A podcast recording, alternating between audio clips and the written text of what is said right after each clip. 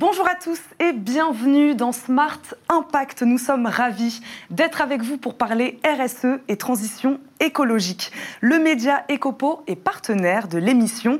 À mes côtés donc, Émilie Kovacs, sa fondatrice et rédactrice en chef Bonjour Émilie. Bonjour Eva et je suis ravie de vous retrouver pour un nouveau numéro de Smart Impact. Alors, au sommaire de cette émission, nous parlerons de la communication responsable des marques sur les réseaux sociaux avec Jean-Baptiste Bourgeois qui est planeur stratégique senior de l'agence We Social.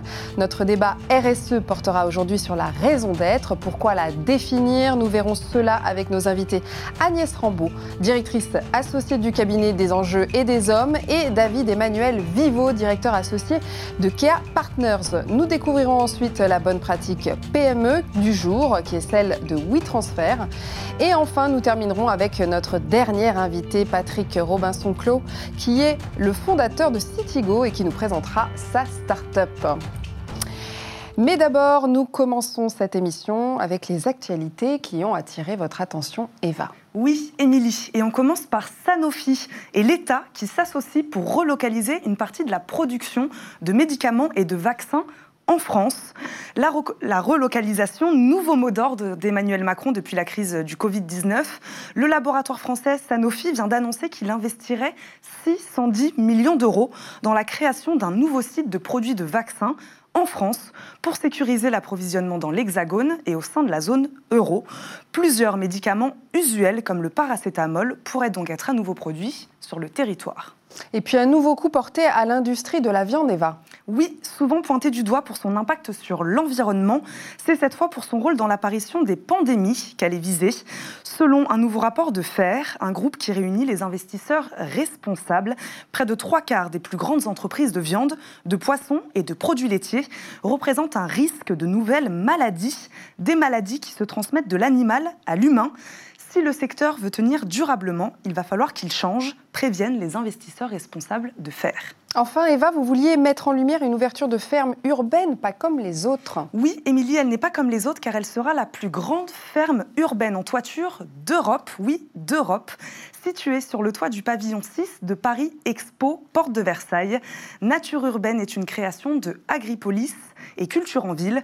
Le rooftop maraîcher occupera une surface de 14 000 m2 sur laquelle plus d'une vingtaine de maraîchers produiront en saison plus de 1000 fruits et légumes par jour, issus d'une vingtaine d'espèces différentes. Une très bonne nouvelle pour l'agriculture francilienne et elle verra le jour en 2022, Émilie. On a hâte. Et c'est maintenant l'heure de l'interview Business en transition avec notre invité du jour. Oui, Evan, nous allons parler des réseaux sociaux avec notre invité qui travaille dans une agence spécialisée. Nous allons notamment tenter de répondre à cette question. Les entreprises doivent-elles communiquer de manière plus plus responsable et plus engagée euh, sur ces plateformes sociales, et notamment à l'ère post-Covid.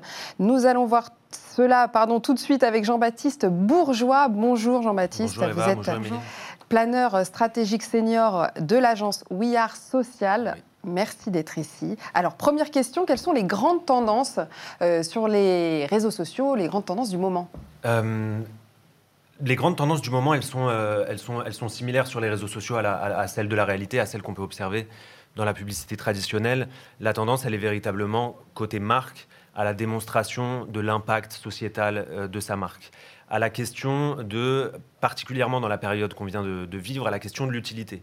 En fait, la question très simple que toutes les marques se sont posées, c'est à quoi suis-je utile Comment mes produits peuvent être utiles? Et en fait, c'est une question qu'elles se posaient déjà, c'est-à-dire que toutes les marques, euh, depuis un, petit moment, parce que les consommateurs l'attendent aussi, euh, se, sont se sont définis un purpose, une raison d'être, mais là, véritablement, c'était un moyen de, la, de confronter ce purpose, de exactement, en fonction du quotidien, de vérifier qu'on avait vraiment une utilité. Et, et cette utilité, en fait, elle, était importante, que ce soit dans des biens de grande consommation ou même des apps.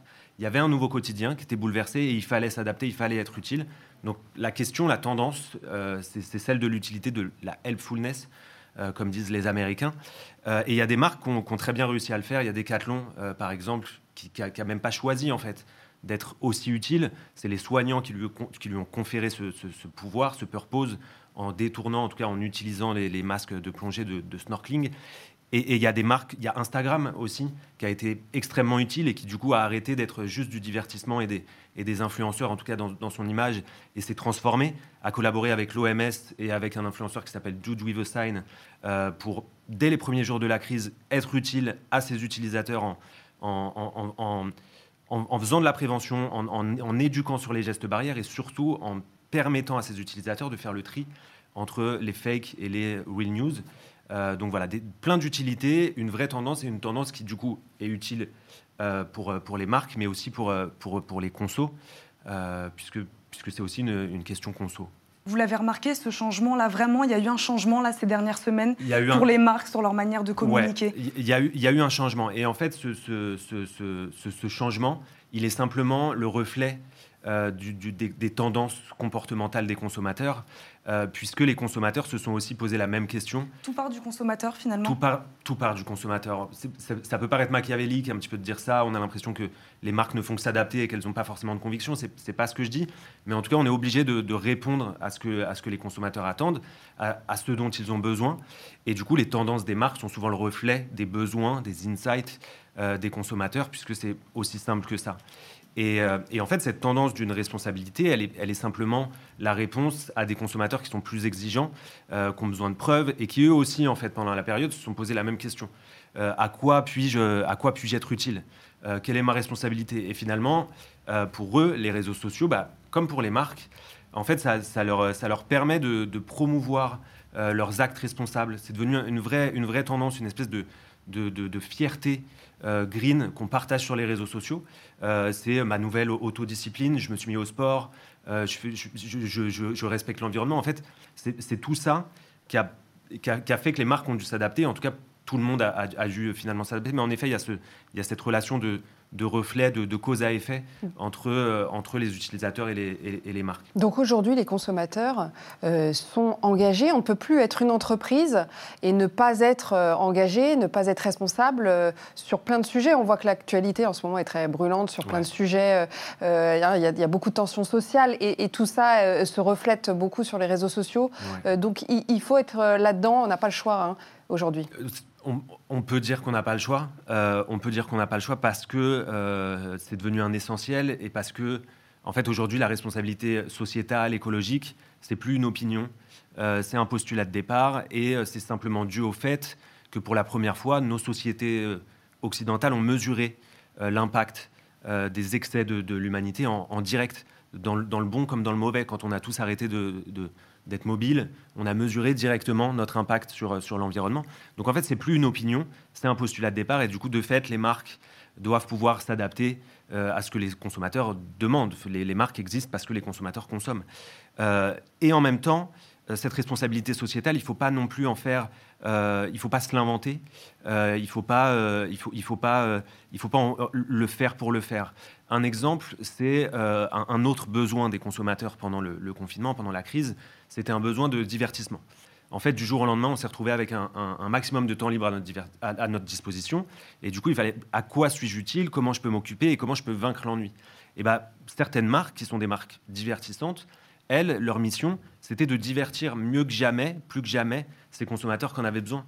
Euh, et un, exemple très simple. Euh, ça contribue le divertissement à. c'est une forme de responsabilité, dans ces, dans, en tout cas dans cette, euh, dans cette période. c'était une forme de responsabilité. Ouais. Vous parliez de l'exigence des consommateurs. En effet, les consommateurs sont, sont, exigeants, ça veut dire que les entreprises n'auront pas le droit à l'erreur. Si c'est juste de la communication, derrière, ce sera vérifié. Euh, voilà. Bah, ouais. Euh, oui. Et ça aussi, ça change, j'imagine, dans les pratiques pour les entreprises quand elles savent que derrière, il faut que, voilà, que leurs paroles et leurs actes soient, euh, en adéquation. Forcément. Euh, le, parallèle qu'on fait souvent entre, entre la télé et les, et les, réseaux sociaux, c'est qu'en fait, en télé, on raconte le what, on dit ce qu'on est, et en fait, sur les réseaux sociaux, on va, on va s'atteler à raconter le, le why, la raison d'être, la raison d'exister, parce qu'on a plus de temps et parce que souvent, en organique, c'est un choix délibéré en fait de consommer mon message. Euh, et, à partir du moment où ça m'intéresse plus, je le skip. Donc, en fait, plus que jamais, c'est les preuves qui ont de la valeur euh, sur les réseaux sociaux. C'est pour ça qu'il ne faut pas s'inventer de raison d'être. Euh, quand on a un spot de 30 secondes qui nous qui proclame en fait quelque chose, eh ben, il faut que sur les réseaux sociaux, en deux clics, mon consommateur puisse aller le vérifier parce qu'il est exigeant et parce que, in fine, il ne faut, il faut pas se mentir, c'est aussi une raison d'être préféré. Les, consommateurs sont exigeants, mais aussi les consommateurs préfèrent des marques en fonction de leur impact sociétal, en fonction de leur, de leur manière d'exister dans la société, en fonction de leur, de leur, de leur, empreinte. et tout ça, ils l'observent. Donc on n'est plus là forcément, ça fait bien longtemps en fait qu'on n'est plus là pour faire des lolcats euh, et des gifs et, euh, et, des blagues sur Internet. Non, non, sur les réseaux sociaux, on est, on a, on est vraiment aujourd'hui appelé euh, à transformer ces preuves, à les mettre en scène. Et ça concerne tout le monde, hein. toutes les tranches d'âge sont concernées. Euh, et, vous parliez de, les preuves euh, ont de la valeur maintenant. c'est vraiment une question de valeur, justement. Hein. la valeur, elle est, elle est plus là où elle était il y a encore 5, 10 ans. ça va très vite en plus hein, sur les réseaux sociaux. Donc la question de la valeur, elle est, elle est, elle est intéressante sur les... Oui, et sur les réseaux sociaux, c'est une valeur pour être choisie in fine, mais c'est aussi une valeur conversationnelle. Euh, si on prend l'exemple de, Netflix, par exemple, Netflix, par défaut, il a un capital conversationnel qui est très fort. Il a, il a beaucoup de licences. Et bien, ça, ça lui donne un, c'est un postulat de départ. C'est une certaine valeur. Et du coup, son but, ça va être de capitaliser là-dessus, de le transformer de devenir une des marques qui engage le plus. Et ben de la même manière, quand on est dans des questions de, de responsabilité, il faut se dire quel est mon capital social média, quel est mon capital conversationnel sur mes preuves? Est-ce qu'elles engagent? Oui, non, plus ou moins. Quelle communauté elles engagent? Et du coup, potentiellement, aller adresser euh, des communautés différentes, des messages différents en fonction des communautés, pour être sûr que mon message soit transmis. Et, parce que j'ai le temps, et parce que j'ai des, des, formats qui, qui, engagent les stories, les vidéos, aujourd'hui, c'est des formats qui sont longs euh, et qui peuvent me permettre de faire une, vraie pédagogie, une vraie. Euh, enfin, de, d'apprendre, d'éduquer, ouais, d'éduquer. Et la question de l'éducation, la question de la pédagogie, aujourd'hui, c'est vraiment une question qui revient très souvent sur les réseaux sociaux. C'est plus juste plus juste du LOL. Parce que les, sociétés, les entreprises accompagnent euh, comme ça les, les, consommateurs dans euh, leur implication, dans leur engagement aussi sociétal. Elles leur, répondent, euh, elles leur répondent, elles les aident même parfois. c'est un exemple un, peu. Échange. C'est un échange. C'est un, exemple un peu, un, peu, un peu geek que je vais donner, mais certains utilisateurs pendant la période, en fait, minaient leurs ordinateurs personnels. C'est-à-dire qu'ils mettaient la capacité de leur processeur au service d'autres ordinateurs dans le monde par Internet pour la recherche et pour permettre aux laboratoires d'avoir des capacités supplémentaires. Ben, il y a des marques, euh, des fabricants de cartes graphiques qui ont créé des véritables événements en ligne où tout le monde, n'importe qui, était invité à mettre son ordinateur au service de la recherche. Donc en fait, on a toutes sortes de pratiques et c'est pas forcément euh, euh, mes stories où je fais du sport, où je fais du yoga et où regardez, je mange plus équilibré et avec un impact environnemental un, peu plus faible. C'est pas que ça. En fait, n'importe quelle pratique, n'importe quelle communauté aujourd'hui, elle a une raison d'exister. Elle a du coup une raison euh, d'avoir une réponse des marques qu'elle consomme. Euh, et par rapport à ça, il y a, y, a, y a, aussi la question de, de, de, ce qu'il faut faire ou de ce qu'il ce qui, ce qu'il faut pas faire. Euh, et, et, et, par rapport à ça, je, je, parce que c'est souvent quelque chose qui, qui revient, c'est on, on, nous appelle, nous, en tant que spécialistes, pour nous dire qu'est-ce que, qu'est-ce que je dois euh, surtout pas faire ou qu'est-ce que... Oui, justement. Qu'est-ce, qu'est-ce qu'il ne faut pas faire alors? Bah, euh, Il n'y a pas de vérité absolue euh, sur cette question-là. Il n'y a pas de... Y a pas de, il n'y a, pas, a pas de vérité. Un, des meilleurs exemples, c'est une marque américaine de streetwear new-yorkaise qui, elle, sur les réseaux sociaux, fait ce que n'importe quel communicant dirait de ne pas faire. Elle fait des posts, elle s'appelle Noah Closing, et en fait, à peu près, enfin, dès qu'il y a un événement, et même actuellement, elle, fait des posts là-dessus, elle dit euh, sur Instagram, je ne suis pas une marque responsable. Nous ne sommes pas responsables. Elle dit, euh, nous avons échoué. Euh, dans, la question de la diversité, aujourd'hui, nous avons échoué. Elle dit même, notre packaging est nul. Donc, par défaut, on pourrait se dire, mais quelle hérésie, il ne faut surtout pas faire ça. Elle, en rajoute ou elle, est juste très honnête avec, avec son public Elle est, au-delà de la transparence. Mais encore une fois, c'est du marketing. Elle dévoile ses, faiblesses. Voilà, en fait, ça fonctionne. Pourquoi ça fonctionne? Parce que au-delà de ce grand message qui déjà m'interpelle et, fait que je m'arrête un peu de scroller dans, mon, dans ma timeline, bah derrière, en fait, elle me dit si je suis pas responsable, c'est parce que je m'échine à l'être et parce que je fais des efforts. Euh, et je fais tellement d'efforts qu'aujourd'hui, bah, je suis pas assez fier de moi pour vous dire que je suis responsable. Et en fait, ça, ça engage. Ça, c'est de la transparence qui fait que on se dit, bah voilà, cette marque, en fait, elle me ment pas. Et quand on la met en parallèle d'autres marques, on se dit, bah tiens, en fait, celle qui, celle qui elle me le dit, mais sans preuve forcément, et qui racontent pas la réalité de pourquoi le packaging est nul, pourquoi la diversité chez eux, c'est pas encore le top, mais, mais finalement ils tryhard pour essayer d'y arriver, et ben en fait, peut-être que cette marque me ment par rapport à celle-ci. Donc voilà, il n'y a, pas de, a pas de vérité absolue, il y, a des, y a des choix à faire. Est-ce qu'il y a des choses qu'il faut faire absolument en ce moment? En, ce moment, la, première chose à faire, c'est de se poser la question de ce qu'on fait vraiment et, de savoir quelles sont les, preuves tangibles qu'on peut adresser. Il n'y a, pas de... Il ne faut pas forcément être sur la recherche, il ne faut pas forcément être sur la santé. Déjà, il faut déjà repartir de sa marque aussi. Je pense que les, deux questions à se poser, c'est qu'est-ce que c'est que ma marque? Quelle, est son histoire? Qui je suis? Exactement, pour savoir où je vais aussi, et ce, ce qui me ressemble, ce qui est dans mon ADN. Et de l'autre, qu'est-ce que je fais vraiment euh, quelles, sont les, actions euh, ou sur les réseaux sociaux, je vais avoir des preuves à, donner en fait. C'est ce que vous faites avec vos clients chez We Are euh, Social? C'est ce qu'on essaye de faire, ouais, ouais, c'est ce qu'on essaye de faire et, c'est des questions qui reviennent assez souvent. comme je le disais, on ne nous appelle plus depuis longtemps pour des, pour, pour des blagues, on nous appelle pour des, pour des questions sérieuses parce qu'on sait que la plupart du temps, les marques, elles doivent répondre sérieusement oui, parce qu'il n'y a plus uniquement les jeunes aussi euh, sur les réseaux ah, sociaux. Avant, non, on, faisait des catégories, on se disait que euh, bah. euh, les, maintenant tout le monde y est, et donc c'est un espace, ce sont des espaces d'ailleurs hein, supplémentaires pour tout le monde pour échanger, communiquer des bonnes pratiques et ne pas hésiter du coup à dévoiler ses faiblesses. Finalement, ça devient une force en fait. Hein. ça peut exactement. Sur, sur, les jeunes et sur les, les préjugés qu'on peut avoir autour des jeunes, TikTok est un bon exemple ou même Fortnite. C'est des plateformes, par défaut, on se disait, il n'y a que des jeunes, il n'y a que des 12-18 euh, qui y sont. Euh, c'est faux, pendant le confinement, tout le monde s'est mis à TikTok dans ce besoin de divertissement. Mmh. Sur TikTok, il y a l'OMS, il y a le World Economic Forum, il y a l'UNICEF qui ont des mmh. comptes certifiés. Mmh. Sur Fortnite, on passe des messages écologiques, pas seulement à destination des jeunes, aussi à destination des, des millennials, de nous, des trentenaires, etc. Pour revenir à, la question de, de Il reste vraiment pas beaucoup de temps. Et eh ben, je vais euh, finir. oui, on nous appelle pour pas mal de, on a toujours un volet euh, sociétal dans nos, dans nos, dans nos, dans nos briefs aujourd'hui. Euh, et, je pense que c'est plutôt bien, puisque ça nourrit tout le monde et ça permet aussi potentiellement de, de faire changer un peu de, d'avis sur la publicité. Aujourd'hui, elle, elle, elle, a, elle a des effets bénéfiques. Euh, versus une pub qui jusque-là a été très critiquée. Désolé, j'étais peut-être bavard. C'était super.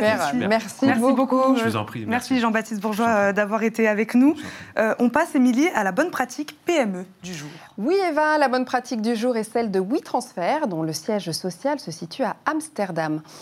Créée il y a dix ans, l'entreprise, qui propose notamment un service de transfert de fichiers, vient d'obtenir la certification Bicorp et souhaite renforcer ses engagements durables.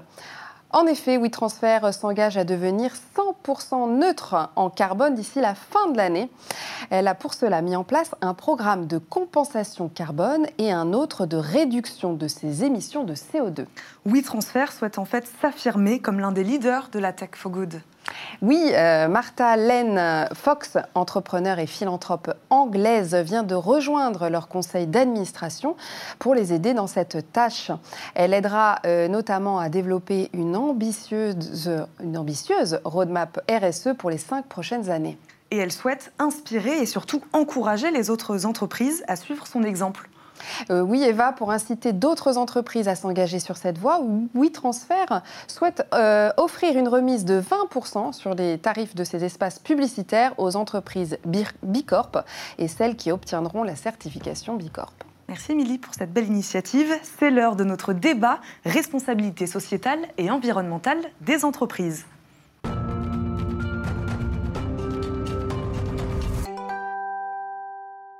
Nous accueillons tout de suite en plateau David Emmanuel Vivo, directeur associé de Kea Partners, et Agnès Rambaud, euh, directrice associée du cabinet des enjeux et des hommes du groupe EcoCert. Bonjour à tous les deux. Bonjour. Bonjour. Alors, nous commençons avec la première question. On va parler de la raison d'être. Alors, peut-être peut-on la définir ensemble? Euh, Qu'est-ce que la raison d'être euh, Agnès, David, on va commencer avec vous, Agnès. Et quel est le lien peut-être avec l'entreprise à mission? Alors, la raison d'être, il y a eu plusieurs définitions qui ont été données dans le rapport Nota-Sénard, dans la loi Pacte. Nous, on aime bien la définir en disant que c'est la contribution que l'entreprise entend avoir à des grands défis sociaux, environnementaux, sociétaux euh, du siècle, on va dire. Voilà. Et la différence par rapport à la société à mission, c'est-à-dire que ça correspond à des étages différents de la loi Pacte les entreprises sont invitées à formuler une raison d'être pour expliquer ce qu'elles apportent comme contribution et celles qui le souhaitent et celles qui le peuvent peuvent également euh, revendiquer la qualité de société à mission qui les oblige et qui montre que l'ensemble de leur business est vraiment orienté vers une mission sociétale.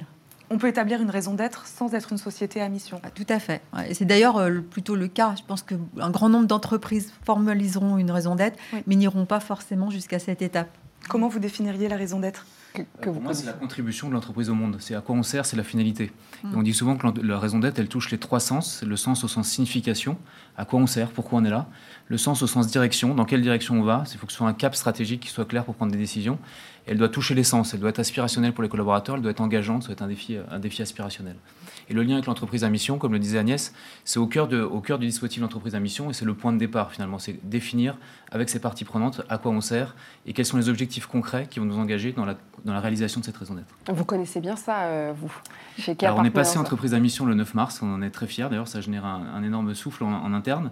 Euh, et donc, en effet, on a enclenché un, long travail de cheminement avec euh, nos associés d'abord, nos, nos, nos collaborateurs, nos partenaires nos clients pour réellement redéfinir finalement à quoi on veut contribuer. La raison d'être de KEA, c'est entreprendre les transformations pour une économie souhaitable. Donc c'est le combat de KEA, c'est finalement engager les entreprises à contribuer à une économie souhaitable, une économie du collectif, du long terme, du pouvoir, du partage du pouvoir, une économie de, la prise de conscience de ses impacts sur la société. Ce qu'on pourrait dire peut-être, c'est que lorsqu'on devient entreprise à mission, on s'engage à formuler des engagements, les suivre dans le temps, être audité régulièrement par un organisme extérieur. Donc euh, voilà, c'est pas neutre. La raison d'être, c'est important de l'écrire, de la poser. Ça, c'est la base, c'est la première étape. Oui, c'est la première étape. Et d'ailleurs, c'est pas très simple parce que finalement, ça peut donner lieu à de grands, à de nombreux groupes de travail. Euh, moi, je, crois que c'est Veolia qui dit que c'est l'aboutissement euh, d'un long cheminement de 18 mois. Euh, Emery Jacquia de la CAMIF aussi parle d'un an, un an et demi de, réflexion. Chaque mot est important, mais votre question est clé parce qu'en même temps, la raison d'être ne se limite pas à une phrase qui n'est finalement que la face visible de l'iceberg. Ce qui est important, c'est ce qu'il y a derrière cette phrase, c'est-à-dire un manifeste, des engagements, des KPIs, un comité de suivi de la raison d'être. C'est pas juste une page sur un site internet. Non, c'est comme le dit Elisabeth, c'est pas un, c'est pas Agnès, excuse-moi, c'est pas un, slogan. Euh, c'est réellement un travail en profondeur de transformation de notre métier. C'est à quoi on veut contribuer, comment ça va transformer finalement notre métier, euh, notre culture, notre, notre modèle opérationnel. Euh, et donc c'est un travail de, cheminement. chez Kia, ça a créé beaucoup de, de dialogues, de confrontations entre nous associés, finalement, vers où on veut, on veut amener notre métier, euh, avec notre, nos parties prenantes, avec nos clients. On a beaucoup impliqué nos clients aussi pour dialoguer avec eux sur euh, finalement vers quoi eux-mêmes voulaient contribuer. Euh, et donc, c'est un cheminement, je crois que c'est la, la, bonne phrase. Chez Kia, ça a pris un an et demi aussi, finalement. Il faut la définir, mais il faut l'incarner surtout.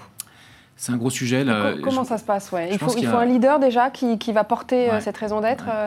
Alors c'est un accélérateur. Je pense que le fait que le, le, PDG, le comité de direction, la ligne managériale porte cette raison d'être, c'est un vrai accélérateur. Je pense qu'il y a un vrai sujet d'authenticité dans ce travail-là, donc d'authenticité du leadership. Il y a un alignement finalement entre ce que sont les gens et finalement ce qu'ils proclament dans cette raison d'être. Donc il y a un travail aussi d'alignement des leaders euh, dans cette réflexion-là. Et après, c'est un travail de preuve, euh, sous-entendu, en quoi ça va transformer l'activité réelle de l'entreprise, en quoi ça transforme son organisation, en quoi ça transforme la culture de l'entreprise, la prise de conscience des collaborateurs de cette nouvelle raison d'être, en quoi ça transforme l'impact qu'on a sur ses parties prenantes. Donc il y a un vrai travail de transformation de sa R&D, de sa chaîne opérationnelle et de son métier au sens large. On dit souvent d'ailleurs qu'il n'y a pas de raison d'être sans arbitrage, sans renoncement. On peut se désengager carrément de toute une ligne de produits si elle n'est plus en phase avec la raison d'être. Donc c'est loin d'être un travail neutre. Et, moi je trouve que vous évoquez la, le sujet des leaders. Euh, un certain nombre de membres de comités de direction n'ont pas forcément les idées très claires sur ce que cet exercice recouvre. Et euh, d'ailleurs, nous, on, préconise souvent de démarrer par là, c'est-à-dire d'aligner le, le, COMEX et certainement aussi le conseil d'administration sur une vision précise de ce cheminement qu'il va falloir euh, poursuivre. On, parlait tout à l'heure avec Jean-Baptiste Bourgeois de l'importance d'être juste par rapport à son activité. Ça aussi, c'est important. Voilà, il faut que notre raison d'être soit aussi en adéquation, en accord avec notre secteur d'activité. Oui, vous avez vu d'ailleurs qu'il y a beaucoup d'articles qui sont parus euh, sur ces derniers mois sur le purpose washing. Euh, il y a un certain nombre d'entreprises qui ont formulé des, raisons d'être soit trop génériques, avec des mots valises, qui ne renseignent pas du tout sur leur activité, soit trop ambitieuses et, face auxquelles le, discours de preuve est quand même assez compliqué. Donc vous avez raison de pointer cette notion de justesse, mmh. en tout cas de, formulation. D'où d'ailleurs le nombre de mois et de séances de travail qu'il faut euh, orchestrer pour, pour arriver à la formulation finale. Et d'ailleurs, quand on a trouver sa raison d'être, finalement, on n'est pas du tout au bout du chemin, parce qu'il va s'agir de, eh de la révéler, de la faire connaître en interne, de faire en sorte que les équipes se l'approprient, la traduisent dans les relations avec les parties prenantes. Quel impact ça va avoir sur le business model de l'entreprise mm. même hein ça, peut bouger les lignes. Ouais. Moi, je cite souvent Solvay qui s'est désengagé du PVC, Veolia dont je parlais tout à l'heure qui se désengage du charbon aussi. Mm. Euh, Danone, qui est un exemple un peu emblématique, mais qui s'est recentré vraiment sur les produits alimentaires et, progressivement moins transformés. Hein pour être conforme à sa raison d'être. David, ça change hein, les business models. Hein. Ça change les business models. juste pour revenir sur la question d'avant, il y a un vrai travail de singularité aussi, d'aller rechercher dans son ADN ce qui compte pour nous. Nous, Kia, on est, on est reparti au fondement de Kia il y a 20 ans. Pourquoi on avait créé Kia On a retravaillé sur quels étaient les éléments essentiels à la création de Kia qu'on voulait réinvestir aujourd'hui, mais dans le nouveau contexte. Donc il y a un travail aussi. Vous avez profité de cette période pour faire ça? Oui, pour recheminer sur euh, finalement la création de Kia, c'était autour d'un modèle entrepreneurial, c'était autour de, de, de, développer un capitalisme à visage humain, c'était autour de la place de l'homme dans la transformation. Donc on allait rechercher tous ces actifs-là pour les, les, faire réémerger dans le nouveau contexte actuel. Donc il y a un travail de singularité, il y a un travail de radicalité aussi, je pense que. Et euh, pour, pour, pour que la raison d'être soit claire, il faut aussi être radical dans ses choix, mais tout en restant authentique et pour ne pas faire du, du purpose washing comme tu, comme tu le disais. C'est drôle quand tu parles de l'histoire. Pardon. Merci, on, est, on est arrivé. On a, on a 20 euh, secondes, Non, non, mais je trouve que c'est intéressant de travailler avec des historiens des entreprises et aussi avec des prospectivistes parce que la raison d'être, elle s'écrit pour aujourd'hui, mais pour demain aussi. Mm. Merci beaucoup mm. euh, à tous les deux d'avoir participé à, euh, ce débat. On va, on va passer à la bonne idée du jour.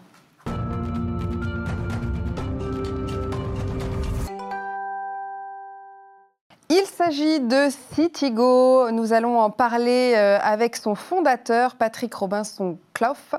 Bonjour. Bonjour. Bonjour Eva, bonjour Émilie. Alors, est-ce que vous pouvez nous présenter Citigo?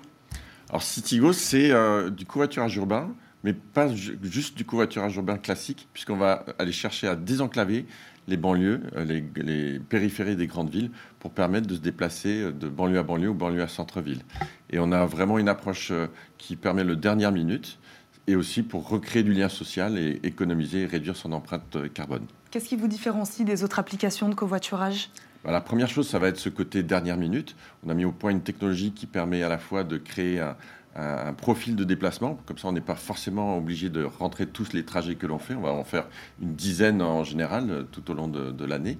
Et la deuxième chose, c'est de pouvoir euh, euh, maximiser l'économie que peut faire le conducteur avec juste une, deux ou trois personnes sans faire du multi-booking.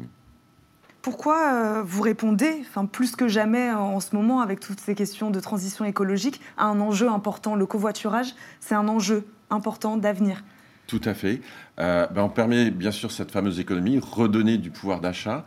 Euh, il y a encore plus de gens qui ont besoin de retrouver cette liberté pour se déplacer après le confinement. Et nos chiffres sont remontés à 75% en, à, peine un mois. Donc on est euh, ravis de voir ça. Et le troisième point, c'est que beaucoup plus de gens prennent leur voiture parce qu'il y a un peu cette inquiétude des transports en commun où on est quand même des milliers à être entassés. Et là, justement, ces personnes vont aller chercher une économie pour transporter une ou deux autres personnes. Donc ça répond à plusieurs problèmes, hein, euh, plusieurs, euh, et ça répond à plusieurs enjeux hein, sociaux, environnementaux, sociétaux aussi. Tout à fait. Recréer du lien social, sortir un peu du, fameux réseau euh, permanent dans lequel on, nage depuis une dizaine d'années, et également pouvoir avoir cette consommation qui va faire qu'on gaspille moins puisqu'on n'est pas seul dans sa voiture. Merci beaucoup. Je vous en prie. Merci beaucoup d'avoir été avec nous. On vous retrouve demain, toujours dans Smart Impact. À très vite, Eva. À demain, Emilia, à très vite.